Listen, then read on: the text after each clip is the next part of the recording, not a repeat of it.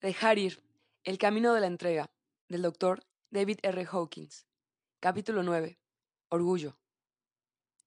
En el lenguaje común, el orgullo es a menudo considerado como una cosa buena. Sin embargo, si le echamos un buen vistazo, veremos que, al igual que todos los otros sentimientos negativos que hemos expuesto hasta ahora, el orgullo carece de amor. En consecuencia, es esencialmente destructivo. El orgullo puede tomar las formas de la sobrevaloración, la negación, jugar a ser el mártir, la terquedad, ser arrogante, jactancioso, fatuo, un echado adelante, altivo, más santo que tú, vanidoso, centrado en sí mismo, complaciente, distante, engreído, presuntuoso, prejuzgador, intolerante, piadoso, despectivo, egoísta, implacable, malcriado, rígido, condescendiente, crítico y en formas más leves, cuadriculado. El orgullo intelectual conduce a la ignorancia, y el orgullo espiritual es el principal bloqueo para el desarrollo espiritual y la maduración en todo el mundo. El orgullo religioso por autoidentificación con los justos y el tener el único camino verdadero es la base de todas las guerras religiosas, rivalidades y tristes acontecimientos tales como la Inquisición. El mayor inconveniente de todos es el orgullo religioso y considerarse uno mismo autorizado para matar a los que no comparten las creencias concretas de cada uno. En todos nosotros, la sensación orgullosa tengo las respuestas bloquea nuestro crecimiento y desarrollo.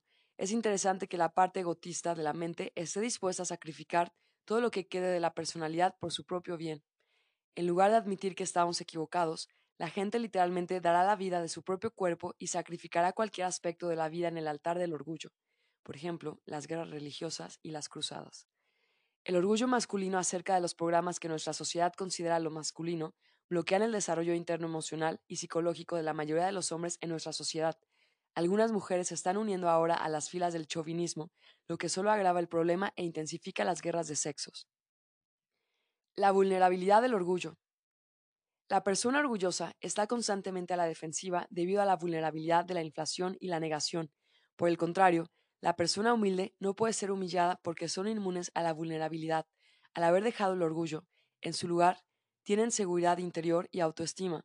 Muchas personas tratan de sustituir el orgullo por una verdadera autoestima. Sin embargo, la verdadera autoestima en realidad no surge hasta que se abandona el orgullo.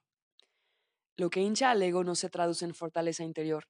Por el contrario, aumenta nuestra vulnerabilidad y nivel general de miedo.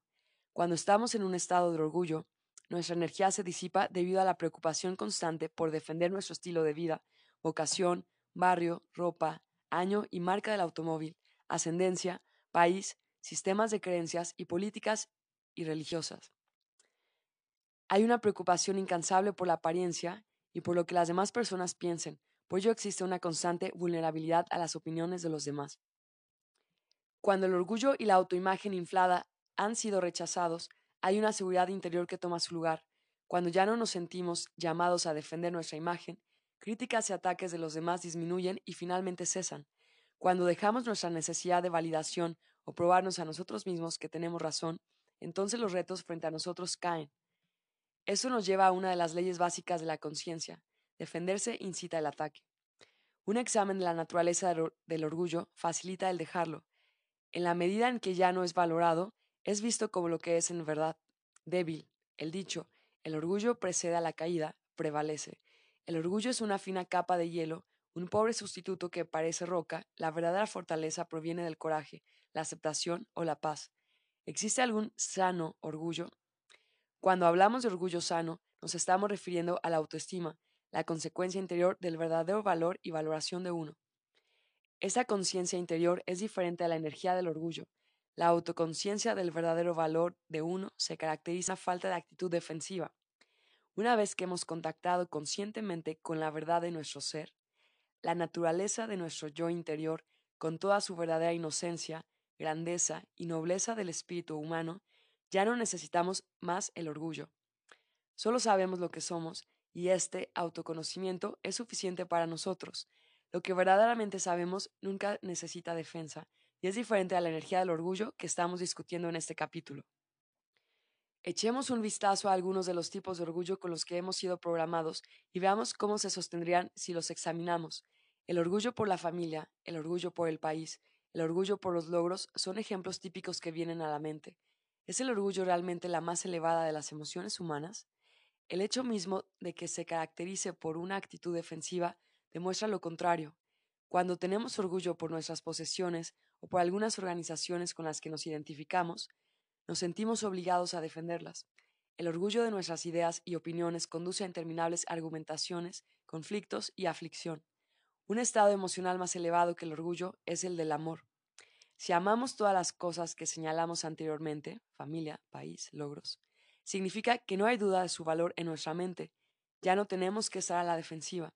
Cuando el verdadero reconocimiento y conocimiento reemplazan a la opinión, que es parte del orgullo, ya no hay lugar para la discusión. Nuestro puro amor y aprecio por algo es una posición sólida que no puede ser atacada. El orgullo, al ser una posición vulnerable, siempre implica que en algún lugar hay una duda que necesita ser aclarada, y el oponente rápidamente se centra en esa duda. Cuando todas las dudas han sido despejadas, las opiniones y el orgullo desaparecen. Hay una sutil diferencia, indiferencia de culpa en el orgullo, como si la cosa en sí misma no fuera lo suficientemente buena para admirarse por sus propios méritos. Lo que es digno de nuestro amor y respeto no necesita de apologistas. El orgullo sutilmente infiere que no hay lugar para el debate y que el valor de algo es cuestionable. Cuando verdaderamente amamos algo y, por lo tanto, somos uno con ello, es porque vemos su intrínseca perfección. De hecho, sus defectos son parte integrante de su perfección, porque todo lo que vemos en el universo está en proceso de devenir. En ese proceso, su perfecta evolución es parte de esa perfección. Así, la flor a medio desplegar no es una flor imperfecta que necesite defensa, por el contrario, su floración está procediendo con precisa perfección de acuerdo con las leyes del universo. Del mismo modo, todos y cada uno de los individuos del planeta están desplegando, acrecentando, aprendiendo y reflejando la misma perfección. Podríamos decir que el despliegue del proceso evolutivo se está llevando a cabo precisamente de acuerdo a las leyes cósmicas. Uno de los inconvenientes de la posición del orgullo, como hemos dicho, es su vulnerabilidad. La vulnerabilidad, entonces, invita al ataque.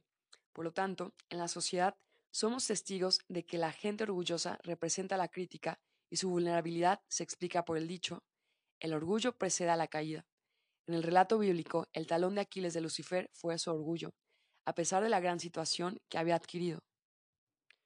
Humildad. El intento de suprimir el orgullo que proviene de la culpa simplemente no funciona. No es útil etiquetar la energía del orgullo de pecado y suprimirla en nosotros como culpa para ocultarla o pretender que no lo sentimos. Lo que pasa es que esa energía sutil adquiere una nueva forma, conocida como orgullo espiritual. No nos sentimos cómodos en presencia de aquellos que son orgullosos, por lo que la arrogancia bloquea la comunicación y la expresión del amor. Aunque amamos a aquellos que están orgullosos de logros específicos, los amamos a pesar de su orgullo y no gracias a él. Sentirse culpable por el orgullo como pecado espiritual solo bloquea ahí, como hemos dicho, no es realmente la respuesta, la verdadera respuesta es simplemente dejarlo al examinar su verdadera naturaleza. Una vez que vemos el orgullo por lo que es, es una de las emociones más fáciles de entregar. Para empezar, podemos preguntarnos, ¿cuál es el propósito del orgullo? ¿Cuál es su recompensa? ¿Por qué tengo que buscarlo? ¿De qué te compensará? ¿De qué tengo que darme cuenta de mi verdadera naturaleza a fin de dejar el orgullo sin una sensación de pérdida? La respuesta es bastante obvia. Cuanto más pequeños nos sentimos dentro, más hemos de compensar la sensación interior de insuficiencia, falta de importancia, ausencia de valores y por la sustitución de la emoción del orgullo. Cuanto más entreguemos nuestras emociones negativas, menos vamos a confiar en la muleta del orgullo. En su lugar, habrá una cualidad que el mundo llama humildad y que experimentamos subjetivamente como tranquilidad. La verdadera humildad es distinta a la paradoja del orgullo a la propia humildad o la falsa modestia, que se ve con frecuencia en el ámbito público. La falsa modestia es la pretensión de empequeñecerse uno mismo con el anhelo de que los demás reconocerán los logros de los que uno está tan orgulloso, pero que es demasiado arrogante para presumir abiertamente. La verdadera humildad no puede ser experimentada como la persona que dice que la posee, ya que no es una emoción. Como hemos dicho antes, el verdaderamente humilde no puede ser humillado, son inmunes a la humillación, no tienen nada que defender, no hay vulnerabilidad y, por lo tanto, el verdaderamente humilde no experimenta ataques críticos de los demás. En vez de ello, una persona verdaderamente humilde ve la verbalización crítica de la otra persona como un mero enunciado de los problemas internos de la otra persona. Por ejemplo, si alguien fuera a decir, crees que eres muy bueno, ¿no? Lo que la persona verdaderamente humilde vería es que la otra persona tiene un problema con la envidia, y la cuestión no se basa en realidad en lo que aparece en primer plano. No hay nada que sea ofendido por y no hay necesidad de reaccionar. En cambio, para una persona orgullosa, esa pregunta sería vista como un insulto y heriría sus sentimientos, responderá verbalmente o incluso llevaría a un final violento en algunos casos. Alegría y gratitud. Debido a que el orgullo es a veces visto como un factor de motivación de logro, ¿cuál sería un sustituto de más elevado nivel? Una respuesta sería la alegría. ¿Qué hay de malo en la alegría como recompensa por el logro del éxito en lugar del orgullo? El orgullo lleva consigo el deseo de reconocimiento por parte de los demás y, en consecuencia, existe la vulnerabilidad de ira y la decepción si éste no llega en algún momento. Si logramos un objetivo determinado por el placer, el goce el amor de la realización y la alegría interior que trae a nosotros, somos invulnerables a la reacción de los demás. Podemos reconocer nuestra propensión al dolor al observar el tipo de reacciones que esperamos provocar en los demás por nuestras elecciones y comportamientos. Esto incluye gestos, expresiones, estilo de vestir, el tipo de bienes que elegimos, el nombre de la marca de coche que conducimos, el tipo de casa que tenemos, la dirección en la que vivimos, las escuelas a las que hemos asistido o las que asisten nuestros hijos, o las marcas de los productos que compramos. De hecho, si nos fijamos en nuestra sociedad actual, vemos hasta qué grado esta absurda arrogancia ha tenido lugar. Las etiquetas se colocan ahora en el exterior de muchas prendas y artículos personales. No han alcanzado aún a las palas y los rastrillos, pero podría tarde o temprano. Nadie ha pensado todavía en ello, pero podríamos llevar a todas partes rastrillos y palas ostentosamente con nombres de diseñadores estampados en ellas. Esto apunta a otro de los inconvenientes del orgullo. Nos expone a ser fácilmente explotados. El orgullo significa que podemos ser manipulados con gran facilidad a cambio de algo absurdo. Una gran cantidad de dinero sale de nuestros bolsillos. La situación es actualmente cómica cuando las personas se enorgullecen de lo mucho que han sido explotados. Es un símbolo actual de estatus en ciertos círculos alardear de cuánto se ha pagado por ciertas cosas. Cuando eliminamos el glamour por ello, podríamos decir que la persona fue una especie de estúpido, Realmente les pillaron o fueron ingenuos y no sabían lo que hacían. El orgullo del esnovismo es probablemente el más arrogante de todos. ¿La ostentación realmente impresiona? En realidad, no. La respuesta que vemos es la de fascinación. La gente obtiene un ataque de glamour superficial, pero en el fondo realmente no lo respetan, porque saben lo que realmente es. Cuando nos conformamos con la arrogancia de la ostentación, no impresionamos a nadie. Esta dinámica se reveló durante un viaje a Canadá para visitar la casa de un individuo rico que sutilmente transmite el precio de sus muchas posesiones. En el mismo viaje, niños indios canadienses desnutridos fueron vistos jugando alrededor de los enormes elevadores de granos que estaban llenos a rebosar. El grano se mantenía allí para manipular el precio a nivel mundial y subirlo a través de la creación artificial de la escasez. A medida que esta persona rica habló de sus posesiones, las imágenes de los niños con sus pequeñas piernas delgadas me vino a la mente. Lejos de estar impresionado por su riqueza, había tristeza por su sentido de los valores y compasión por su falta de autovaloración que le obligaba a compensarse con tan patética superficialidad. ¿Eso quiere decir que no podemos disfrutar de posesiones caras? No, en absoluto. De lo que estamos hablando es de orgullo. El problema no es que tengamos posesiones, sino que tengamos una actitud arrogante, posesiva y autocomplaciente acerca de ellas. Es esa actitud del orgullo la que crea el espacio para el miedo. El mismo hombre rico de Canadá, mencionado anteriormente, también tenía un sistema de alarma anti-orgullo, al igual que todas las otras emociones negativas, engendra culpa. La culpa engendra miedo. El miedo significa pérdida de potencial. El orgullo, por lo tanto, siempre implica una pérdida de la paz mental. Lo opuesto a la codicia arrogante es la sencillez. La sencillez no significa pobreza de bienes, sino que, es un estado mental. Otra mujer tiene acciones por millones de dólares y posee vastas propiedades y posesiones. Sin embargo, como persona, representa la simplicidad absoluta. Sus posesiones reflejan lo que el mundo le brindó a ella, y ella se alegra en su belleza. En consecuencia, nunca se le hace una sola crítica ni los demás expresan envidia. Lo que importa no es lo que tenemos, sino cómo lo mantenemos, cómo lo encajamos en nuestra conciencia y su significado para nosotros. Dicho sea de paso, Todas las propiedades de esta mujer están desprovistas por completo de alarmas antirrobo o perros guardianes. De hecho, cuando esto fue llevado a su atención, ella respondió, Oh cielos, si alguien realmente necesita mucho algo, pueden tenerlo. Había una correspondencia entre el hecho de que nadie le hubiera robado nunca nada y el hecho de que estaba dispuesta a compartir con los demás. Su invulnerabilidad al robo estaba relacionado con su falta de arrogancia sobre sus posesiones. La posesividad y el apego se producen como consecuencia del orgullo. El apego es, por tanto, una causa potencial de sufrimiento, porque el apego trae consigo temor a la pérdida y, con pérdida, volvemos a la apatía, la depresión y el dolor. Si estamos orgullosos de un coche y alguien lo roba, sentiremos angustia, dolor y sufrimiento.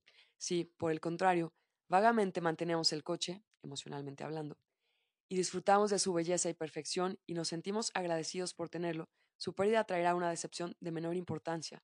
La gratitud es uno de los antídotos para el orgullo. Si sucedió que nacimos con un cociente intelectual alto, ¿sí? podemos estar agradecidos por ello en lugar de orgullosos. No es un logro, nacimos con ello. Si estamos agradecidos por lo que se nos ha dado y por lo que se nos ha cumplido a través de nuestros talentos dados por Dios y esfuerzos, entonces estamos en un estado de paz mental e invulnerables al dolor. Es una curiosidad cómica de la mente humana observar cómo se une el orgullo a todo lo que ponemos el prefijo mío. Podemos estar absurdamente orgullosos de las cosas más triviales y, una vez que veamos lo cómico que es esto, no es muy difícil dejar el orgullo involucrado.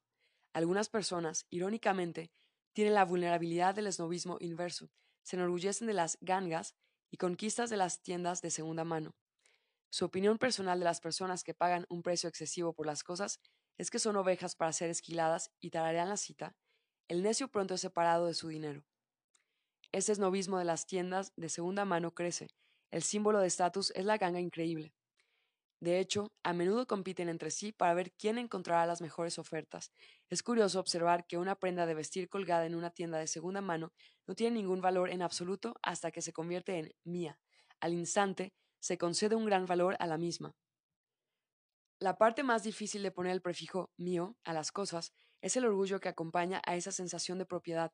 Esto hace que nos sintamos llamados a defender todo lo que etiquetamos como mío.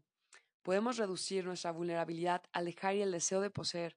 En lugar de decir mío, podemos usar la palabra un, una, no mi camiseta, sino una camiseta.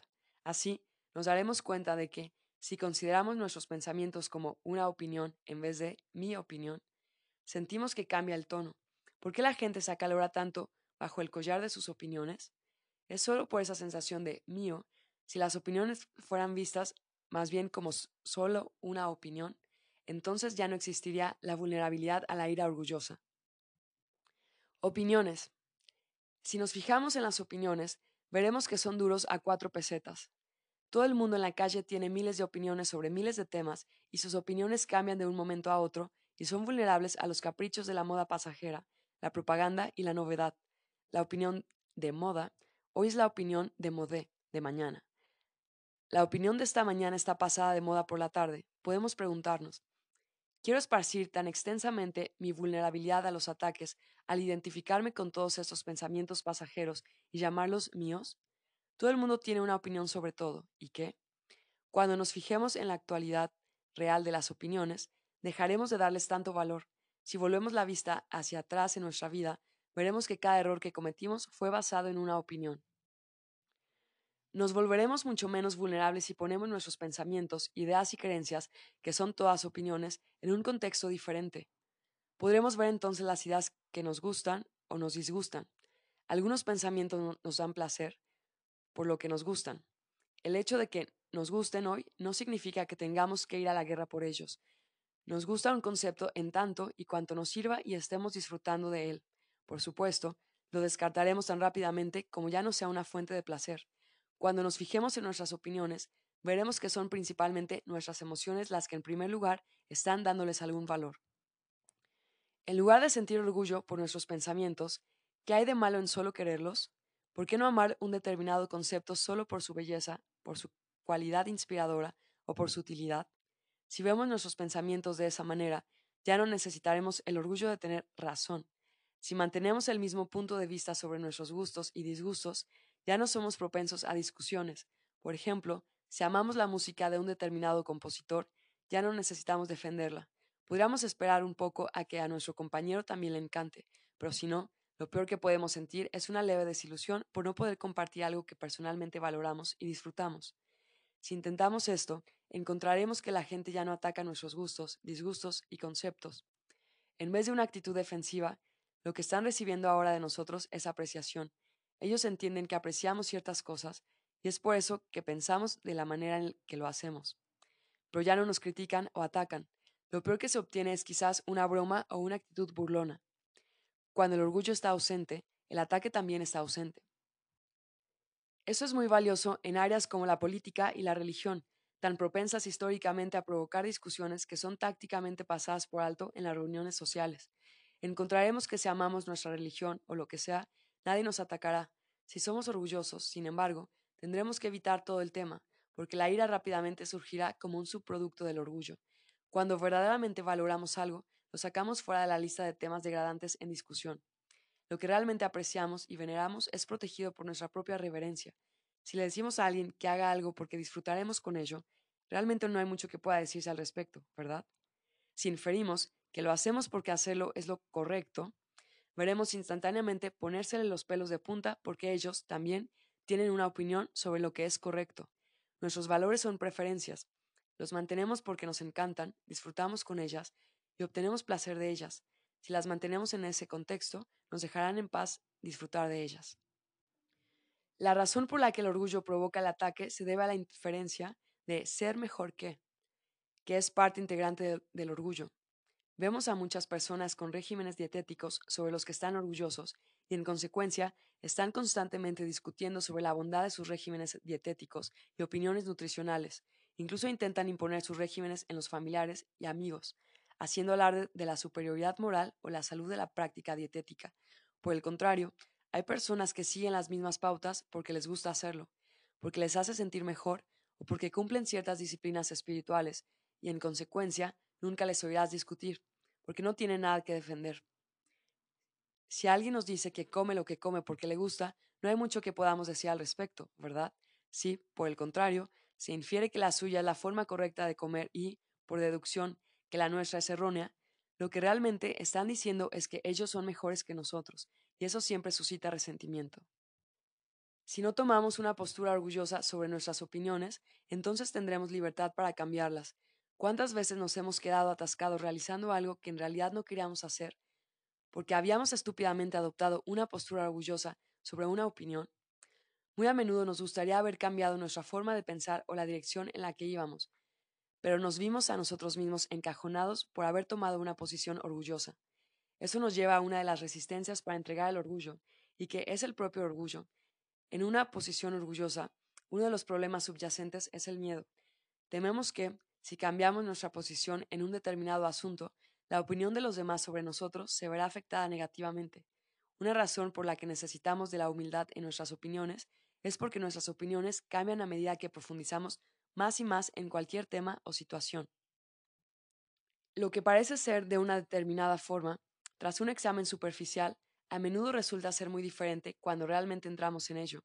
Esta, por supuesto, es la consternación del político que hace promesas basadas en la fantasía de lo posible, pero a medida que asume el poder, encuentra que las cosas son muy diferentes a como las había pensado. Los problemas son mucho más complejos. La situación se debe realmente al efecto neto de muchas fuerzas poderosas en la sociedad.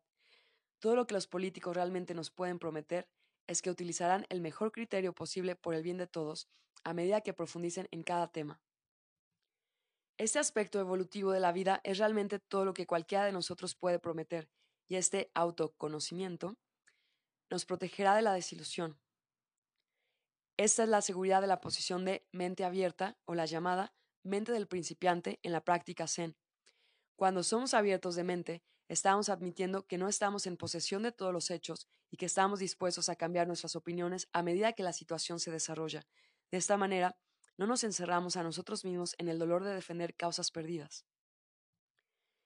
Esto es muy cierto incluso en las áreas que creemos que se basan en datos estrictamente objetivos y observables, como los del campo de la ciencia. En realidad, la ciencia trata con hipótesis y la opinión científica está constantemente en proceso de flujo y cambio. La opinión científica para gran sorpresa de los laicos, también está sujeta a las modas, el paso por la popularidad, la ceguera del paradigma y la presión política. Por ejemplo, en el campo de la psiquiatría, el tema de la relación entre la nutrición, los análisis de sangre, la función cerebral y la enfermedad mental no era muy popular en el pasado. Los científicos y los médicos que trabajaban en esta área se encontraban en el grupo de Modé. A medida que pasaba el tiempo y se demostraba el valor de este campo de investigación, la opinión científica popular cambió, se hicieron importantes descubrimientos y toda una industria empezó a proporcionar productos que utilizaban los hallazgos básicos de la relación entre la nutrición y la función cerebral. El tema es ahora aceptado como respetable, por lo que los médicos y los científicos pueden hacer investigación en esta área y ser aceptados como parte del grupo de moda. El orgullo, por tanto, también es responsable de mantener el progreso científico, por ejemplo, las teorías del calentamiento global. El orgullo nos ciega a muchas cosas que serán profundamente beneficiosas. Para una mente orgullosa, aceptarlas sería inferir que estamos equivocados. Cuanto más poderosos realmente seamos interiormente, más flexibles nos volveremos, por lo que estaremos abiertos a todo lo que es beneficioso. El orgullo nos impide ver lo que es totalmente obvio. La gente muere por miles a causa del orgullo. Ellos literalmente renuncian a su salud y a la vida misma. Los adictos y alcohólicos se encaminan hacia su muerte a causa de la inherente negación del orgullo. Otra gente tiene el problema, no yo, dicen. El orgullo nos impide reconocer nuestras propias limitaciones y aceptar la ayuda que necesitamos para superarlas. Nuestra soberbia nos aísla. Cuando dejamos el orgullo, llega la ayuda a nuestra vida para hacer frente a los problemas con los que estamos luchando. Podemos experimentar y probar la verdad de este principio al escoger un área en la que estemos teniendo dificultades para entregar a fondo todo el orgullo involucrado. Cuando hacemos eso, algunas cosas sorprendentes comienzan a suceder. Deja, ir el orgullo y abre la puerta para que recibamos lo que es el más beneficioso para nosotros. ¿Estamos dispuestos a dejar el orgullo y el sentimiento de superioridad hacia los demás? Cuando estamos dispuestos a dejar la pseudo-seguridad del orgullo, experimentamos la verdadera seguridad que proviene del coraje, la autoaceptación y la alegría. Capítulo 10. Coraje. El sello distintivo del coraje es el reconocimiento y el sentimiento yo puedo. Es un estado positivo en el que nos sentimos seguros, hábiles, adecuados, capacitados, vivos, amados y entusiasmados en general por la vida. Estamos capacitados para el humor, la actividad, la confianza y la claridad. En ese estado nos sentimos centrados, equilibrados, flexibles, felices, independientes y autosuficientes. Podemos ser inventivos, creativos y abiertos. En el coraje hay una gran cantidad de energía, acción, dejar ir, capacidad para estar ahí, para ser espontáneos, resistentes, ingeniosos y alegres. En ese estado podemos ser muy eficaces en el mundo. El coraje de dejar. El nivel del coraje es muy útil en el mecanismo de la entrega. En el coraje sabemos que Puedo observar mis sentimientos. No tengo que tener miedo de mis sentimientos nunca más. Puedo manejarlos. Puedo tomar la responsabilidad. Puedo aprender cómo aceptarlos y estar libre de ellos. Estoy dispuesto a correr riesgos, a dejar los viejos puntos de vista y a explorar otros nuevos. Estoy dispuesto a ser feliz y compartir mi experiencia con otros. Me siento con voluntad y capaz. A menudo es fácil dar el salto desde cualquiera de los sentimientos inferiores hasta el coraje simplemente al afirmar nuestro coraje de observar y manejar nuestros sentimientos. La mera voluntad de observarlos y empezar a manejarlos aumenta nuestra autoestima. Si, por ejemplo, tenemos un miedo y no están dispuestos a verlo, luego nos sentimos mermados y nuestra autoestima disminuye. Si estamos dispuestos a observar el miedo, examinarlo, reconocer su presencia, ver cómo ha inhibido nuestra vida y comenzar a entregarlo, entonces nuestra autoestima aumenta sin importar si el miedo desaparece o no. Todos sabemos que se necesita valor para enfrentar el miedo, Defendemos a las personas que se enfrentan a sus miedos y tratan de hacer algo al respecto. Ese valor es una de las características de la nobleza y hacen a una persona verdaderamente grande. A pesar de toda su programación negativa y a pesar de todo su miedo, la gente valiente avanza por la vida sin ninguna garantía, ni siquiera el conocimiento de que las cosas van a ir a mejor. Así que el coraje aumenta nuestra autoestima y nos trae el respeto de los demás. Ya no necesitamos sentirnos avergonzados. Veamos el ejemplo de un hombre que sufrió de un terror permanente a las alturas. Había trabajado para liberarse del miedo durante varios años había conseguido estar mucho mejor, pero aún quedaba mucho por dejar. Eso fue cuando se fue al Gran Cañón con un amigo. Al principio, se apartaba unos seis metros del saliente. En años anteriores, no habría ido ni siquiera al mismo bloque.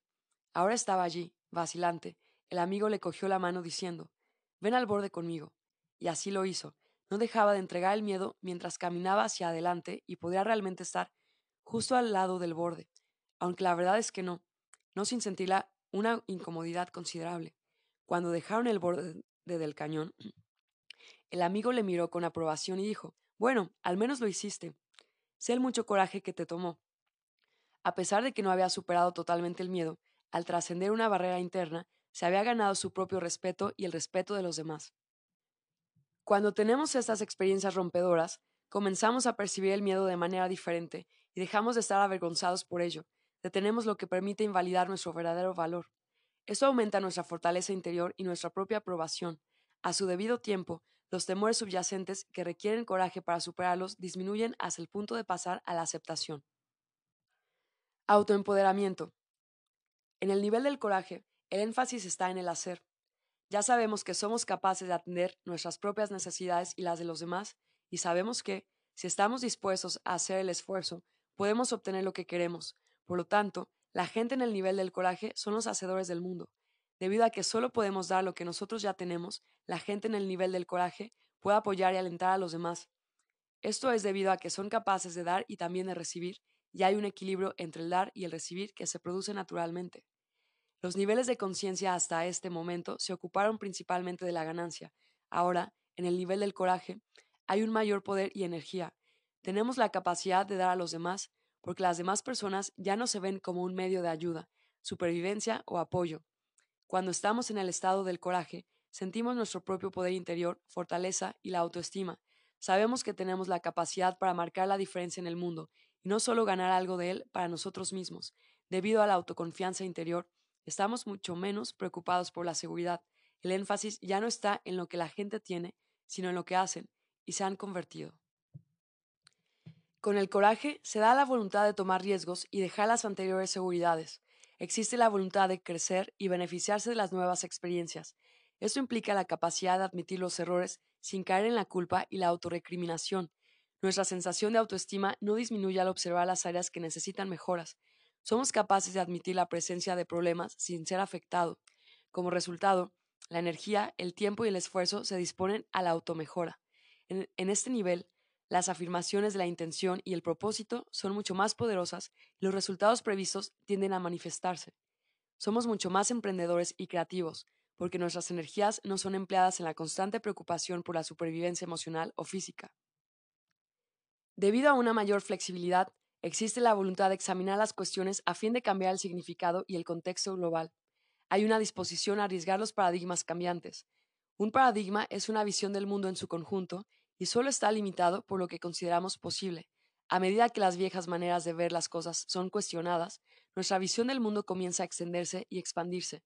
Lo que antes se consideraba imposible se vuelve ahora posible y con el tiempo se experimenta como una nueva dimensión de la realidad.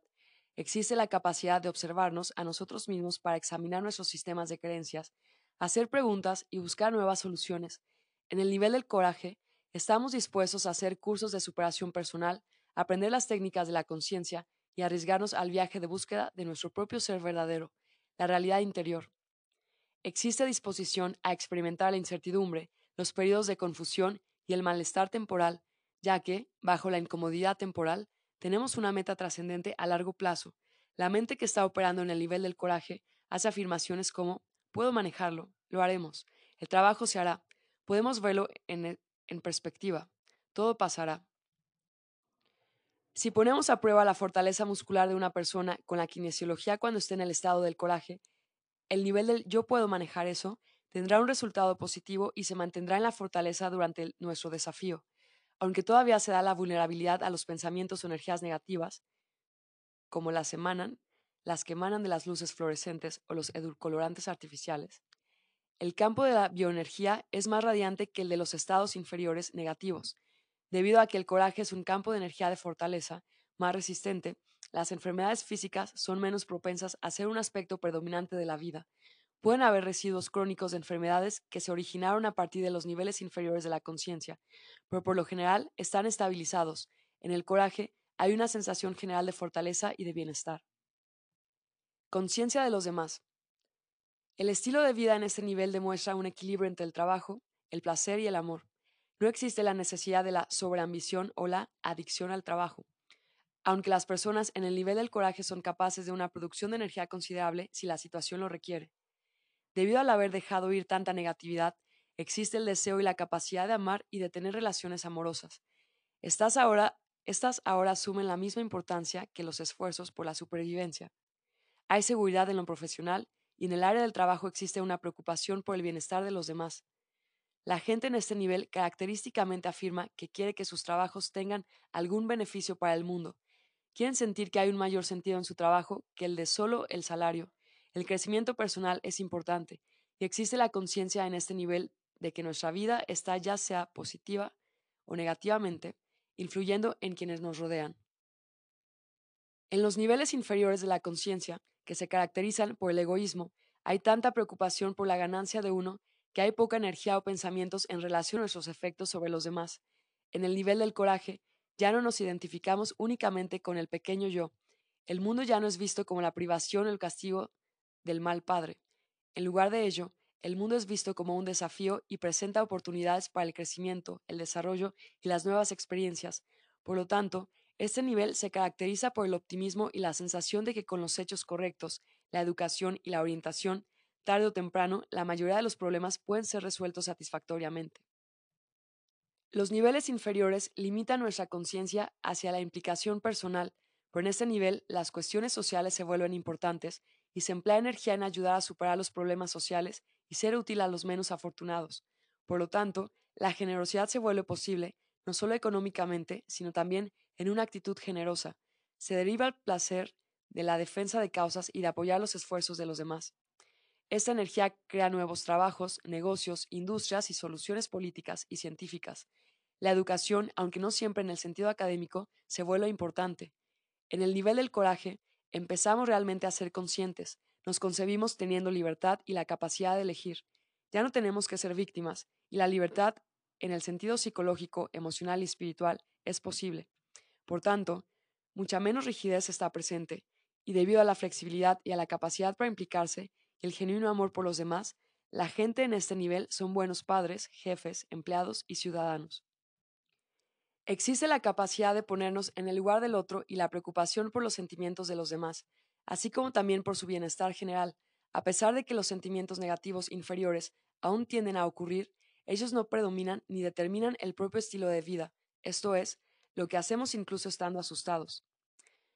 Las personas en este nivel son la columna vertebral de un país, son las personas a las que recurrir cuando es necesario hacer algo por el bien común. Ellos son de fiar y se puede contar con su disposición a aceptar la responsabilidad. En este nivel se da la conciencia social y el humanitarismo.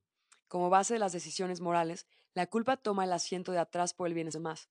Es a partir de este nivel que tomamos dichos tales como el éxito genera éxito, ya que del adecuado funcionamiento se da una retroalimentación positiva, lo que refuerza la confianza y permite una mayor autoexploración, así como también del mundo. Aunque el esfuerzo sigue siendo necesario para alcanzar las metas, es mucho menor que en los niveles inferiores. Hay una mayor satisfacción y gratificación porque hay una mayor recompensa con menor esfuerzo que el que sería necesario para superar el miedo hay mucha mayor capacidad, no solo para buscar ayuda, sino para poder utilizarla y beneficiarse de ella. El dinero se utiliza de una manera mucho más constructiva y hay una preocupación por cómo los gastos afectarán la vida de los demás. El dinero no se gasta únicamente para la autogratificación, el autoengrandecimiento o el autoenriquecimiento, sino que es visto como una herramienta para el logro. Este nivel es el primero en que la verdadera conciencia espiritual se vuelve posible, Debido al afloramiento del egoísmo y la renuncia de la identificación con el pequeño yo, hay una vivencia de energías más elevadas y la esperanza de una mayor conciencia.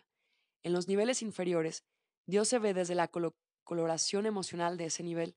Así, en la apatía, toda la relación con Dios es desesperada, si es que siquiera se puede considerar. En el nivel del sufrimiento, uno se siente irremediablemente separado de la ayuda de Dios, cuando se sobrepone la culpa, la persona se siente indigna de cualquier relación con Dios y espera el castigo en lugar del amor. En el nivel del miedo, el miedo puede ser tan grande que el problema de Dios no puede ni siquiera ser afrontado, por lo que el tema es borrado de la conciencia.